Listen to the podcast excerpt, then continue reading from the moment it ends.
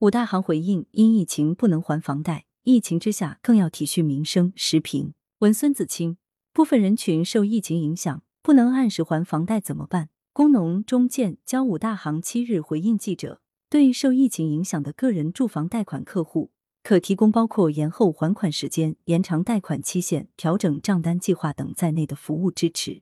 四月七日，新华社，对于不少城里人而言，房贷是每月必须的开销。许多购房者在购房之时，会依据自己目前和未来的收入预期制定还款计划，一切顺利，自然没有问题。但是，一旦出现意外情况，预期发生变化，则可能出现断供的风险。一旦出现断供，无论对购房者、银行还是市场，都将产生负面影响。购房人的征信将留下记录，这事关个人未来的借贷申请、出行、就业等等。从银行的角度而言，如果出现大量断供的情况，同样是个棘手的问题。对于房地产市场的发展而言，这也不是一个积极的信号。新冠肺炎疫情的反复，给人们的生活带来不小的影响。有些人可能因为疫情暂时出现还房贷困难的情况，特殊的情况理应特殊对待，给予部分受疫情影响暂时不能按时还房贷的人群以适当的宽限政策，既体现着政策的善意。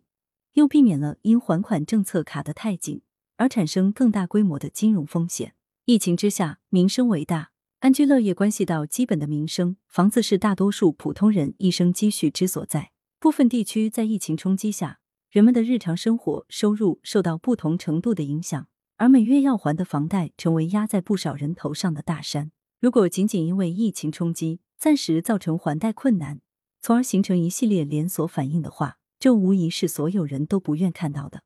抗击疫情需要凝聚民心，凝聚最大的共识。目前抗疫形势依然严峻，除了坚持当前的防疫政策，如何在疫情之中体恤民情、照顾民生同样重要。五大行在房贷问题上的表态，释放了积极的信号。下一步就是如何将纾困政策落实到位。处理房贷是个技术问题，如何宽限，如何调整还款计划。需要根据具体情况动态调整，同时亦需要将相关的调整情况点对点告知相关人员。疫情和防疫不是抽象的，而是实实在在对每个人的生活产生影响。疫情之下，民众的生活受到冲击，这更需要把保民生放到突出的位置。在齐心协力防疫的同时，我们期待看到更多暖民心纾民困的政策落实落地，为人民的生活排忧解难。羊城晚报时评投稿邮箱。Wbspycwb 点 com 来源：羊城晚报羊城派。